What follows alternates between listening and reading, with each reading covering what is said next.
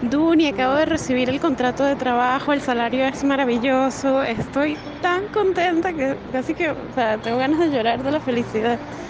Uf, no me lo puedo creer, de verdad. tantas gracias que, que no me caben. Estoy con muchísimas ansias de conocerte formalmente y bueno, ya ahora que estás montando el webinar, seguro vas a seguir ayudando a muchísima gente más. Mil gracias, de verdad.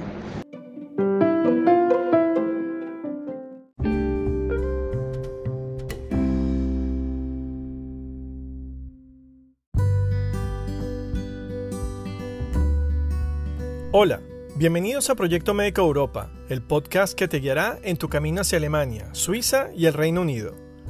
Proyecto Médico Europa está integrado por la doctora Duniashka Walburger, médico dermatólogo residenciada en Suiza, el doctor Jeff Mallets, médico de urgencias, residenciado en Inglaterra, y en la producción quien les habla el doctor Alexander Stoyanovich, médico psiquiatra, PhD, residenciado en Alemania.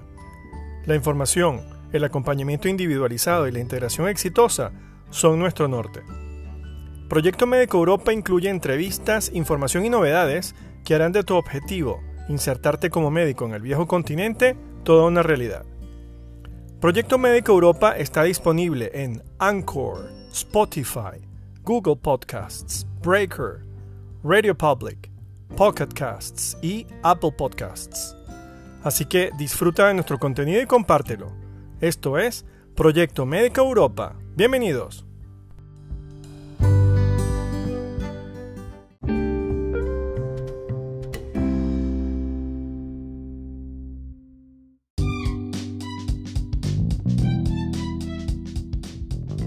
Como les habíamos anunciado en nuestro episodio anterior, esta semana presentaremos la segunda parte de nuestra entrevista a la doctora Milena Herrera médico venezolana, psiquiatra de formación, actualmente residenciada en la ciudad de Tübingen, Baden-Württemberg, esto es al sur de Alemania, y que eh, está realizando estudios de eh, especialización en el área de la medicina psicosomática.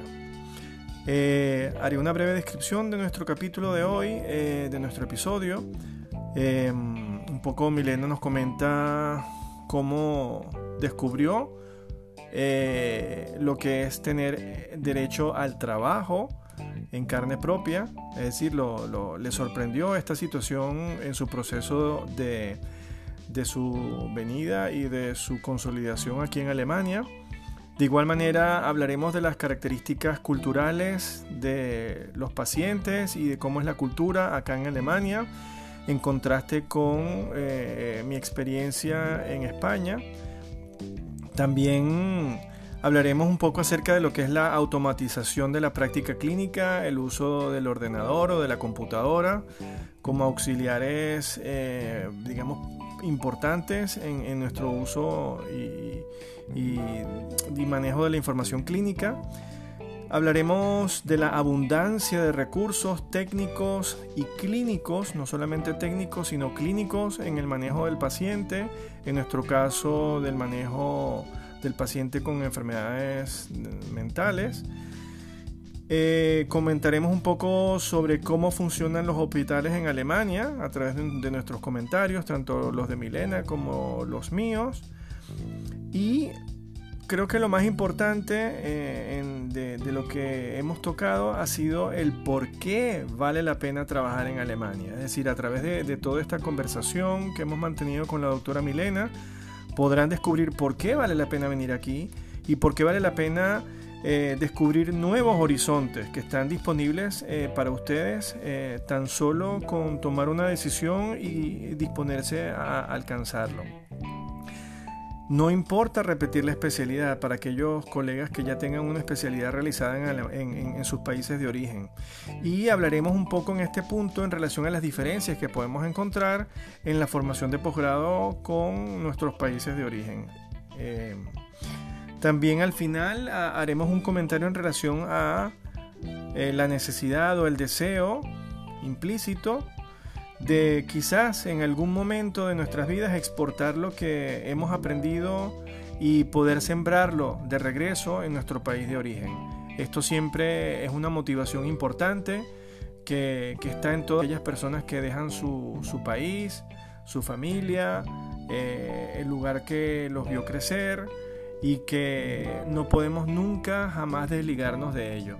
De manera que, que esta entrevista con la doctora Milena es realmente interesante y les invito a escucharla y hacer preguntas que eh, a través del link o de la dirección de correo electrónico que dejaré en la descripción del capítulo del episodio de hoy podrán hacer llegar a la doctora a través de la producción. Muchísimas gracias y atentos.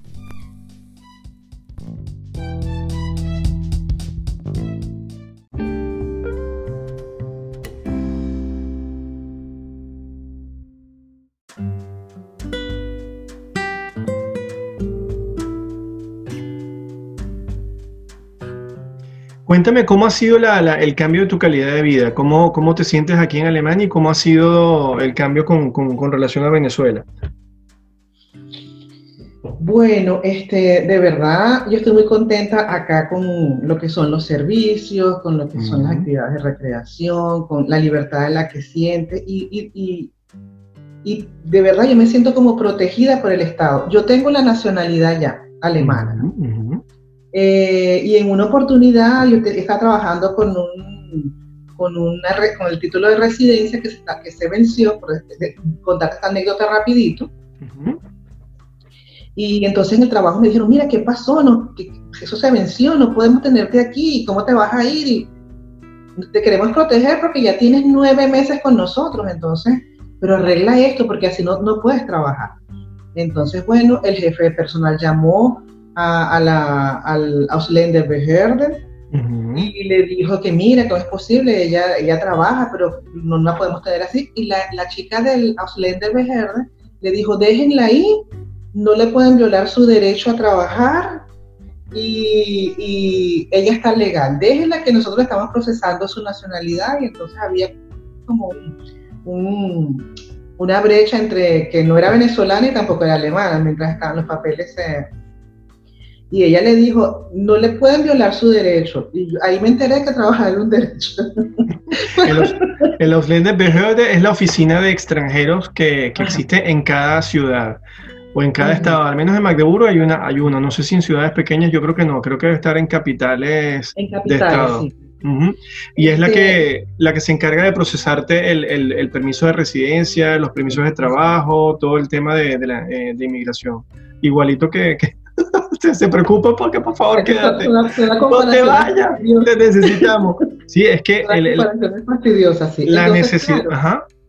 Todo, eso por una parte, los servicios, de, fascinada con eso, todo lo que puedes hacer cuando, en tu tiempo libre, ¿no? Cosas pequeñas para mí, pero que valen mucho, montar bicicleta, caminar en las montañas, estar hasta tarde en la noche o escuchando música, muchas cosas buenas. Y claro, por ese lado que no lo tenemos allá lamentablemente, pero por el otro lado también hay que decir que la sociedad alemana es una sociedad dura. Y no es mala ni buena, es diferente a la que nosotros conocemos. Y uno es el que está llegando y es el que tiene que adaptarse. ¿no? Ellos tienen su manera de ser, son así, pero yo pienso que el alemán es una persona muy educada, muy amable y muy respetuosa incluso lo veo en los pacientes también. Yo también eh, lo he visto. ¿Mm? Sí, sí, esa experiencia que tú tienes es, notable y, curiosa porque yo, bueno, tuve una experiencia de nueve años en, España y obviamente los 12 años que, trabajé como especialista en Venezuela.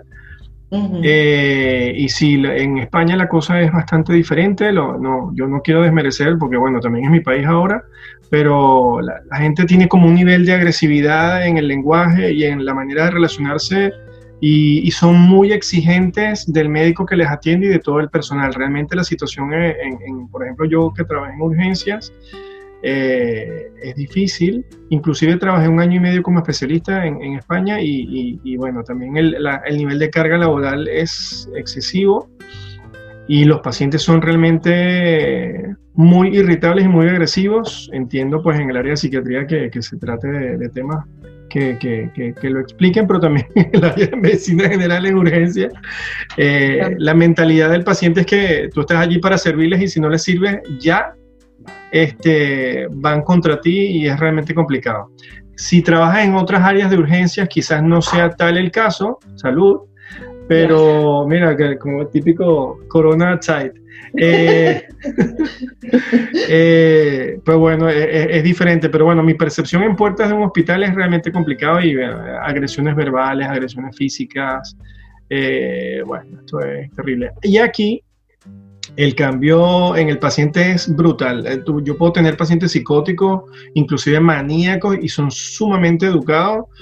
Claro, un paciente maníaco pues no, no, no, no, no está tan, no, no tiene límites, ¿no? Pero pero bueno, eso, son totalmente diferentes. La gente realmente vive sus procesos de manera muy respetuosa, eh, Mm, son muy individualistas, quieren mejorarse para obtener cosas, eh, obtener, buscar un objetivo. O sea, aquí, aquí se orienta el paciente por objetivos, qué es lo que usted desea de nosotros aquí en esta hospitalización, qué es lo que quiere mejorar, y eso te lo dicen y, se trabaja.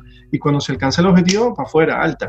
Es decir, no, mantienes aquí el paciente eternamente simplemente porque es tu criterio como médico mejorar tal o cual cosa. ¿no? El paciente es mucho más, más participativo. Y la calidad de vida eh, en, comparación con, la experiencia que tuve en España y en Venezuela, aquí es, bueno, eh, en España se trabaja mucho, se recibe un poco menos de dinero y el nivel de estrés es un poco más elevado. Aquí realmente la situación es diferente. Aquí se trabaja, pero tienes un horario regular de trabajo. Como médico residente tienes que hacer una guardia cada semana o cada, sí, más o menos una al mes. Una vez, una cada semana, cuatro al mes. Cuatro o cinco al mes, dependiendo.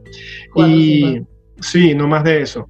Y pues mira, realmente la libertad que tienes de, llegar temprano al trabajo e irte a las 4 de la tarde para tu casa, bueno, puedes hacer un curso, puedes irte en la bicicleta a pasear, puedes hacer un paseo, irte a cenar, a, compartir con los amigos, es decir, ir al cine, al teatro, a la ópera, al concierto, lo que tú quieras, es diferente. Realmente está súper bien, sí. No, y, también las condiciones en las que trabajan, lamentablemente uno compara, ¿no? No puede evitar. Mm, mm. Y, y en el hospital tienes todo, Llegamos a un hospital universitario. Y, ahí tienes todo, o sea, a veces la tecnología yo pienso que, que no puedo decir que haya abuso de la tecnología, pero yo pienso que, que, que exageran con la parte de la tecnología, pero al final cuando ya la usas te das cuenta de que, bueno, si la usas bien es una herramienta.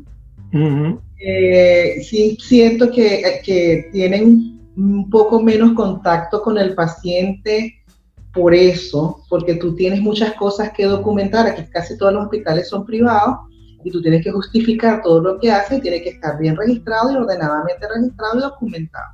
Entonces tú inviertes bastante tiempo con la computadora y, tiempo que no inviertes con el paciente, a diferencia de nosotros en Venezuela. Tú tenías tu lápiz y tu hoja y tiempo para el paciente. Y bueno, eso, claro, es otra situación. Pero tienes todo para trabajar, exámenes de laboratorio, todo lo que tú quieras, que al principio es un poquito estresante porque tú vienes, y sobre todo en los últimos tiempos, de, de, una escasez total, y aquí te encuentras que, que tienes que, que, seleccionar la mejor opción para el paciente, y entonces, ah, bueno, pero poco a poco uno, uno le va agarrando el hilo y, y se va adaptando. De verdad, el tema de la documentación sí que es diferente. Mi primer choque cultural fue en España, cuando llegué y todo lo tenías que tener escrito. Tú pasas horas eternas frente al ordenador, frente al computador.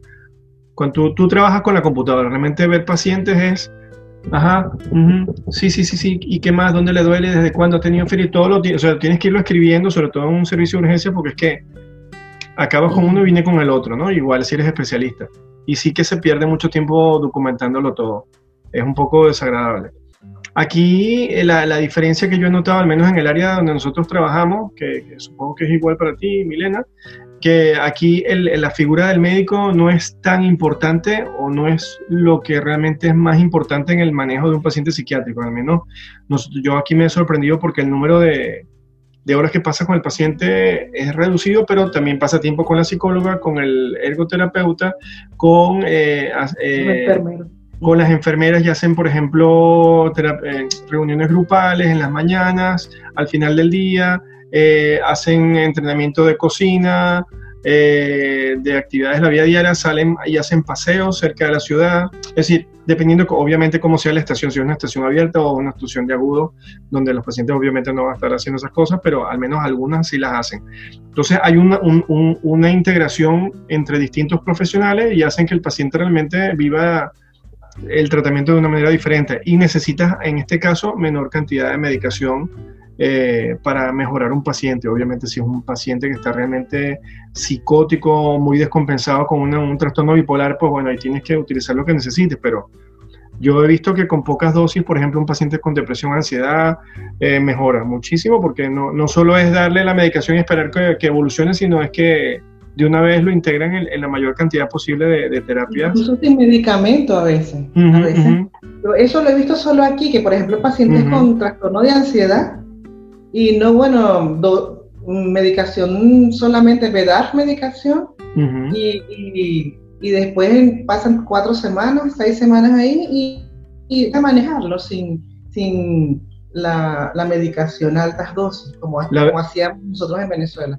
Es que no tenemos ese equipo, e, esa es la diferencia. Eso es. La verdad, medicación es la medicación SOS, la que tú das cuando el paciente lo necesita porque está angustiado, porque no puede dormir, eh, porque X está muy estresado, pues tú le das alguna medicación puntual, pero no es la medicación regular que el paciente recibe a lo largo de la hospitalización. Sí que, que, la manera de trabajar es diferente y obviamente eh, yo encuentro que, que, es mucho mejor tanto para el paciente como para, para asegurarle luego el beneficio eh, a largo plazo, porque solo dar medicación eh, corre el riesgo de que por eso es que hay mucho rechazo del paciente hacia la medicación. A veces se exagera excesivamente con la medicación, que en realidad es una manera de enfrentarnos a, los problemas de salud. No, en, al menos en, el área de la salud mental. Lo que hablaba de la tecnología realmente es cierto. Yo en el hospital, por ejemplo, tengo la, es, un, es un hospital grande, realmente aquí en, esta ciudad de Magdeburgo existen solo dos hospitales de este tamaño, el, el, hospital universitario y en el hospital municipal donde yo me encuentro el Städtisches Klinikum. Y en cada ciudad siempre hay dos o tres hospitales, en esta al menos hay dos. Y nosotros tenemos un helipuerto que esto parece el aeropuerto de, de o el aeropuerto de Berlín-Brandenburgo. Pues esto es impresionante. Aquí aterriza y despega un helicóptero cada 20 minutos. Es decir, eh, ellos manejan eh, urgencias alrededor de, creo que es un, un diámetro de unos 30 kilómetros alrededor de la ciudad y, si hay un accidente a un paciente que tenga un paro, un paciente que esté en, situación muy grave, se lo, se lo busca el punto eh, donde se encuentre y se trae directo al hospital. Y si hay que manejarlo en otro lugar, de alguna manera también se traslada. Esto es impresionante. Y luego eh, tenemos obviamente servicio de tomografía las 24 horas, resonancia magnética no, pero eh, laboratorio las 24 horas, Ahora en el tema del coronavirus, pues este, nosotros nos preparamos de manera intensiva, se eh, eh, dedicaron más de 60 camas para, recibir pacientes con COVID de manera exclusiva, se aumentó, se triplicó, cuadruplicó el, número de, de respiradores disponibles para los pacientes que lo requiriesen. Eh, el examen para diagnosticar la infección por el COVID este, se hace en cuestión de 3 a 4 horas. Tú haces el abstrich, es el, el, hisopado nasal bucal, pum, lo mandas al laboratorio y en 3 o 4 horas tiene el resultado de la PCR. esto, esto es y no se hace en el hospital, se, se manda a un laboratorio externo. Pero lo que son mediciones de laboratorio, eh, el, laboratorio es súper eficiente. En cuestión de una hora, un paciente que llega por urgencia ya tienes todo el laboratorio hecho. Eh, tienes ecografía, eh, ultrasonografía, endoscopia, es decir, puedes hacer todos los procedimientos diagnósticos que requieras, fibrobroncoscopia, es decir, no, no hay nada que no se pueda. Tenemos, por ejemplo, una unidad de atención coronaria para catéter, labor, se puede hacer todo, todo, todo, todo, todo, menos lo único que no hay en el hospital es oftalmología y dermatología, pero de resto están todas las eh, especialidades. Mm. Bueno, sí, así, así, se trabaja aquí, mm. vale la pena, mm. vale la pena trabajar aquí, de verdad. Y, que siento, bueno, es, mi, mi, impresión particular, eh, tú sientes que aquí tienes todas las posibilidades de hacer cosas dependiendo de lo que tú quieras. O sea, tienes todo el campo para hacer. Entonces, cuéntanos ahora, tú estás haciendo ahora el, el Weiterbildung, que es la, estás realmente haciendo tu especialidad. Tú estás rehaciendo psiquiatría nuevamente. Estoy haciendo psiquiatría. Yo la hice en Venezuela, pero aquí quiero hacer eh, medicina psicosomática. Ah, esta es otra especialidad que solo existe en Alemania y creo que en Austria, no, en ningún otro país existe, y que solamente se dedica a, estudiar pacientes con, con, trastornos neuróticos, es decir, trastornos de ansiedad, depresión, dolor crónico y estos trastornos somatomorfos, ¿no? Somatomorfos, ya. Básicamente, pero pacientes psicóticos, bipolares, estas otras estas patologías las maneja solo el psiquiatra, eh, con la especialidad de psiquiatría y psicoterapia. Entonces tú estás haciendo, eh, quieres hacer nueva, una nueva especialidad que sería esta de en medicina sí, psicosomática. Porque ahí donde estoy tú tienes la posibilidad de hacer o psiquiatría y psicoterapia otra vez, o haces eh, medicina psicosomática. Entonces, bueno, igual yo voy a rotar por todos los servicios de psiquiatría, pero en especial esas dos estaciones que es depresión, psicoterapia y medicina psicosomática. ¿Cuánto dura la, la especialidad y cómo serían las rotaciones más o menos? Bueno, las rotaciones es eh, a decisión del, del chef Ars. Ok. Pero um, ellos me dieron un contrato de seis años. Imagínate. sí, ah. y, entonces, bueno, eh, sabes que aquí es como un poco autodidacta, ¿no? Sí. Eh, el posgrado. Entonces, ellos te dicen, bueno, son seis años, si ustedes necesitan más tiempo, le damos más tiempo. A ellos les, conviene que tú te quedes trabajando. y, y bueno, yo espero tanto tiempo, pero tampoco tengo apuro, ¿sabes? Porque ya yo soy psiquiatra. Y bueno, y lo que estoy es como puliéndome en, el idioma médico. Estoy aprendiendo cómo trabaja la escuela europea, porque nosotros somos influencia de la escuela americana. Todos los, procedimientos y todo estaban más influenciados por la escuela americana que europea. Entonces, yo comparo y es algo diferente, ¿no? estoy, estoy ampliando mi, mi visión, el tratamiento del paciente y bueno, y, y, ahí estoy. Eso me parece interesante porque sí que se aprenden cosas nuevas, no, no lo básico que ya nosotros traemos de, de nuestra formación. Obviamente eso está allí, ya sabemos si un paciente está psicótico, si está deprimido, si tiene riesgo suicida, si no, si, qué medicación vas a utilizar, etcétera. Estas son cosas que fácilmente ya las sabemos, pero hay oportunidad de conocer y aprender cosas nuevas. Sí que, por ejemplo, en el manejo de la aproximación del paciente, la aproximación diagnóstica, ya no se usa el bendito trastorno manual de trastorno, el DSM-4, el DSM-5 en este caso sería el, manual diagnóstico, estadístico y terapéutico, ¿no? De, eh, enfermedades mentales. De enfermedades mentales americanos, que, que, básicamente es un enredo y es una receta, un recetario de cocina, pero utilizamos aquí eh, la clasificación internacional de enfermedades la décima edición, la CIE 10.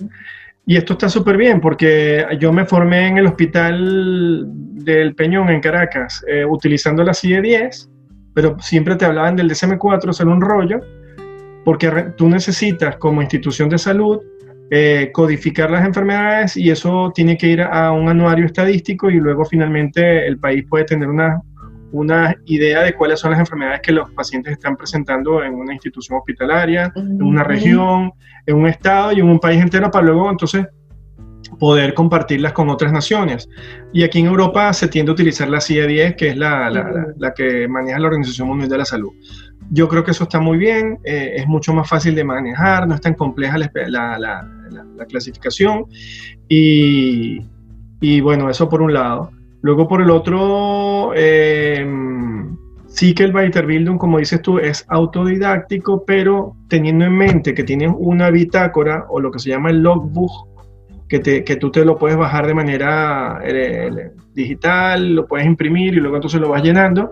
Ahí te dice cuáles son las cosas que tú tienes que aprender en la especialización. Tienes que aprender. Sí que muchos compañeros quizás no, no lean o, pero bueno, esto es una, siempre ha sido un tema individual. Yo, por ejemplo, en el Peñón, nosotros nos repartíamos durante cada asignatura que nosotros hacíamos seminarios por la mañana y en la tarde era asistencial. Y entonces, por ejemplo, eh, en el primer año hacíamos psicofarmacología, eh, psicoterapia 1, hacíamos, por ejemplo, um, formación en neurociencias y tal, algunas, tenemos algunas materias, y por ejemplo en psico, psicoanálisis. Entonces teníamos un temario de 20, 30, 40 temas y entre los residentes nos repartíamos los temarios y hacíamos seminarios. O sea, la, educación ya no era ir a clases y escuchar a un profesor, sino nosotros, nosotros nos convertimos en los profesores en cada uno de estos seminarios. Claro, siempre terminas dominando solo los temas que tú has presentado. Los otros los aprendes si tú has realmente tomado, te, has tomado el tiempo de estudiar. Entonces, eh, siempre la formación es autodidacta. De alguna manera depende de, cómo tú eh, te enfrentes a, la información, al conocimiento y, cómo lo quieres ir adquiriendo, ¿no? Y bueno, aquí Claro, pero, por, ejemplo, yo soy de Ciudad Bolívar y ahí teníamos las, o sea, tenemos las materias, como tú dices, las clases programadas, los residentes, vamos a los seminarios, pero estábamos siempre con el especialista. Claro, claro, eso es cierto. Sí, sí. Ellos te guiaban y te, tú dabas la parte teórica y ellos mm. hablaban de su experiencia, de una cosa es lo que dicen los libros y otra cosa es lo que se hace en la práctica clínica. Sí, sí, sí. Ellos te comentaban los avances científicos y eso está bien. Pero aquí no hay materias Aquí no hay residentes de primer año, segundo y tercero. O sea, yo dije, bueno, yo voy a diseñar mi, mi posgrado yo sola y lo voy sacando así, pero tiene que ser programado porque entonces estudiar sin, sin ir como que tachando las metas, es, lo veo yo un poco difícil. Claro, yo vengo de otra forma. Estoy tratando de adaptarme a esta. Yo creo que venimos de otro mundo, con otra mentalidad, eh, donde estamos por lo general muy guiados y en Europa la mentalidad es más abierta, más de autodidacta, más eh, del esfuerzo individual para obtener un objetivo. Eh, de hecho, los estudiantes de medicina son realmente diferentes, o sea, tienen un conocimiento teórico brutal y un conocimiento práctico a veces muy reducido, pero bueno, así son las cosas. O sea, aquí el, el, el, el acceso al paciente durante la formación médica es reducido es muy distante y en cambio en nuestros países desde que estamos siendo estudiantes de medicina ya podemos ir a esa guardia a la, Cruz Roja y atender urgencias y de repente si te quieres presentar eh, puedes meter manos sin problema, o sea, adquieres experiencia muy rápidamente. En cambio en Europa la cosa es un poquito más restringida, es otra mentalidad. Entonces, claro, ellos vienen ya con una mentalidad de que ellos tienen que hacer un esfuerzo y quizás no, no se les resuelve, no, no les resulte tan, tan, tan complicado. Para nosotros sí, porque venimos con esta, esta percepción. Pero eh, sí que me parece interesante que, que tú estés normal, eh, te hayas planteado hacer otra especialidad muy parecida a lo que nosotros hicimos allá y que te lo tomes con, con, naturalidad, con tranquilidad y que realmente te concentres en aprender el idioma en la especialidad, que es lo que te va a dar la soltura con los pacientes y en tu ejercicio clínico. Exacto. Yo creo que ya hemos cubierto un montón de, de, de puntos. No sé si, si quieres comentar alguna cosa más. No, bueno, como para cerrar, quizás animar a los, a los colegas a que este es un, de verdad es un camino no fácil, pero no imposible y muy interesante sí es, porque aparte del idioma aprendes muchas cosas, ¿no? De la cultura y yo veo otro camino de cómo se puede hacer. Eh, que se animen y que se mantengan adentro a, pesar de que tengan momentos de que no, no, de, que no voy a poder o de desánimo, que no, que que salten eso, que esperen, que tengan que se queden en el camino, que vale la pena llegar al final. Hay muchos beneficios. Ese mensaje está muy bonito porque realmente nosotros todos tenemos dudas a la hora de dar un paso. Y eh, así fue para mí en el, caso mío particular cuando decidí venirme de Venezuela a España. Eh, tener que renunciar a los pacientes, a la consulta, a lo que ya había creado durante mucho tiempo y me daba mucho miedo tener que, saltar e irme a otro país. Y el miedo se me pasó en tres días. Pero claro, la, adaptación fue fácil porque llegué como un plan de ¿no? hacer un máster y esto era, fue muy, muy estructurado. Pero luego ya sí, al segundo año fue un poco difícil porque pues encontrarte que no podías trabajar como psiquiatra, que no te aceptaban para trabajar si no tenías un permiso de trabajo, era complicado, o sea, eso, eso se te va sumando y al final te puede crear una, una, una sensación de desánimo, de tristeza, esto puede convertirse en un proceso de depresión, pero bueno, esto es normal. Sin embargo, el paso de España, ya después de muchos años estar allí y venir a Alemania, también me lo planteé con mucha dificultad, pero también en tres días se me pasó. O sea, ya aquí ya tenía un plan hecho, la gente me estaba esperando, fue fácil conseguir la vivienda, pues mira, no, no, no, no, no las cosas no son tan complejas como, como nos las planteamos, como nos anticipamos, y, la verdad que los beneficios que obtenemos al dar el paso son tan grandes que al final te quedas satisfecho del esfuerzo que hiciste. Sí, vale la pena, que se animen y que persistan. Es como la carrera de medicina, muy Mm. bonita, pero hay que persistir y quedarse adentro para poder alcanzar la meta y dar lo mejor que uno puede. Y Eso bueno, y, y tener siempre esperanza, porque yo estoy aquí, trabajo y me gusta, ¿no? Porque estoy aprendiendo y estoy en la Mm. medicina, pero yo extraño a mis pacientes de Venezuela. Claro. Y yo pienso, bueno, a lo mejor las, las cosas pueden cambiar y yo me estoy preparando y llevar un modelo de psiquiatría para allá que a lo mejor pueda beneficiar a la gente. Eso, es Eso una es un- esperanza. Siempre eso- tienes que tener una esperanza, ¿no? En las cosas. Yo las cosas sí que he aprendido, por ejemplo, en Europa, en la- eh, cuando hice el doctorado, también hay cosas que en Venezuela no se están haciendo y que, que realmente se podrían in- incorporar esa experiencia que traemos, obviamente. Pero bueno, ya sabemos cómo son las cosas, hay que pensar positivo y, y esperemos a ver si esto realmente se puede hacer una realidad. Bueno, Milena, eh, te agradezco realmente que hayas participado. Yo creo que si quedan dudas o, o hay preguntas de parte de las personas que hayan escuchado la entrevista, pues nos la pueden hacer llegar a través del email que, que ya dejaré en la descripción del, del, del, eh, del podcast. Eh, también si lo colgamos en YouTube, también dejaré un link para que puedan comunicarse con nosotros y inclusive pues si hay alguna cosa en específico que te quieran hacer llegar a ti, pues yo te la, con gusto te la, te la presentaría. Con mucho gusto. Muchísimas gracias. Ok. Que estés muy bien. Que estés bien.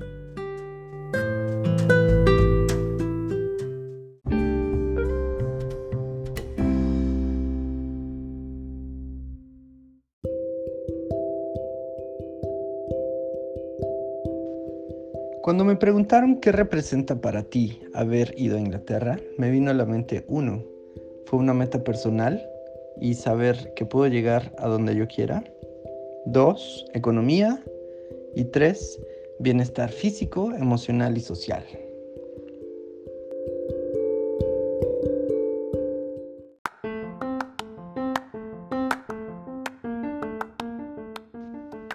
Y cuando me preguntaron qué es lo más representativo que describe Inglaterra, empezaría por sistema, porque hay un sistema y protocolos para todo. Por ejemplo, el correo, el transporte, el sistema de salud. Dos, seguridad. Y tres, confianza. Confianza de saber que estoy en el lugar correcto.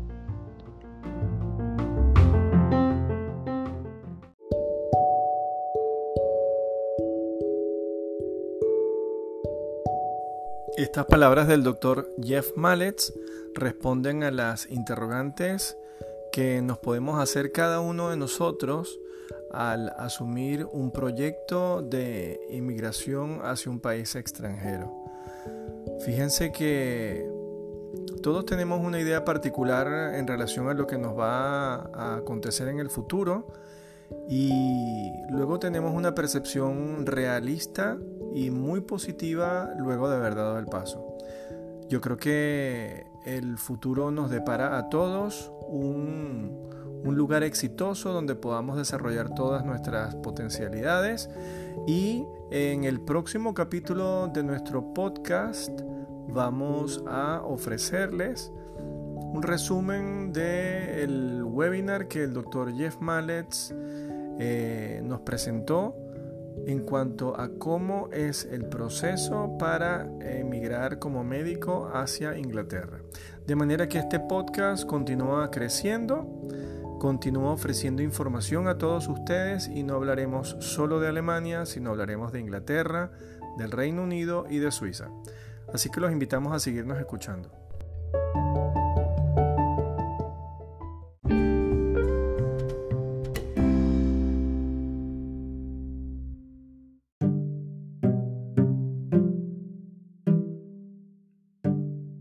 Hola, muchas gracias por haber escuchado otro episodio de Proyecto Médica Europa, el podcast que te guiará en tu camino hacia Alemania, Suiza y el Reino Unido. Proyecto Médico Europa está integrado por la doctora Duniashka Walburger, médico dermatólogo residenciado en Suiza, el doctor Jeff Mallets, médico de urgencias, residenciado en Inglaterra, y en la producción quien les habló el doctor Alexander Stoyanovich, médico psiquiatra PhD residenciado en Alemania. La información, el acompañamiento individualizado y la integración exitosa son nuestro norte. Proyecto Médico Europa incluye entrevistas, información y novedades que harán de tu objetivo, insertarte como médico en el viejo continente, toda una realidad. Proyecto Médico Europa está disponible en Anchor, Spotify, Google Podcasts, Breaker, Radio Public, Pocket Casts y Apple Podcasts. Muchas gracias por escucharnos y te esperamos en el siguiente episodio de Proyecto Médico Europa. Hasta entonces.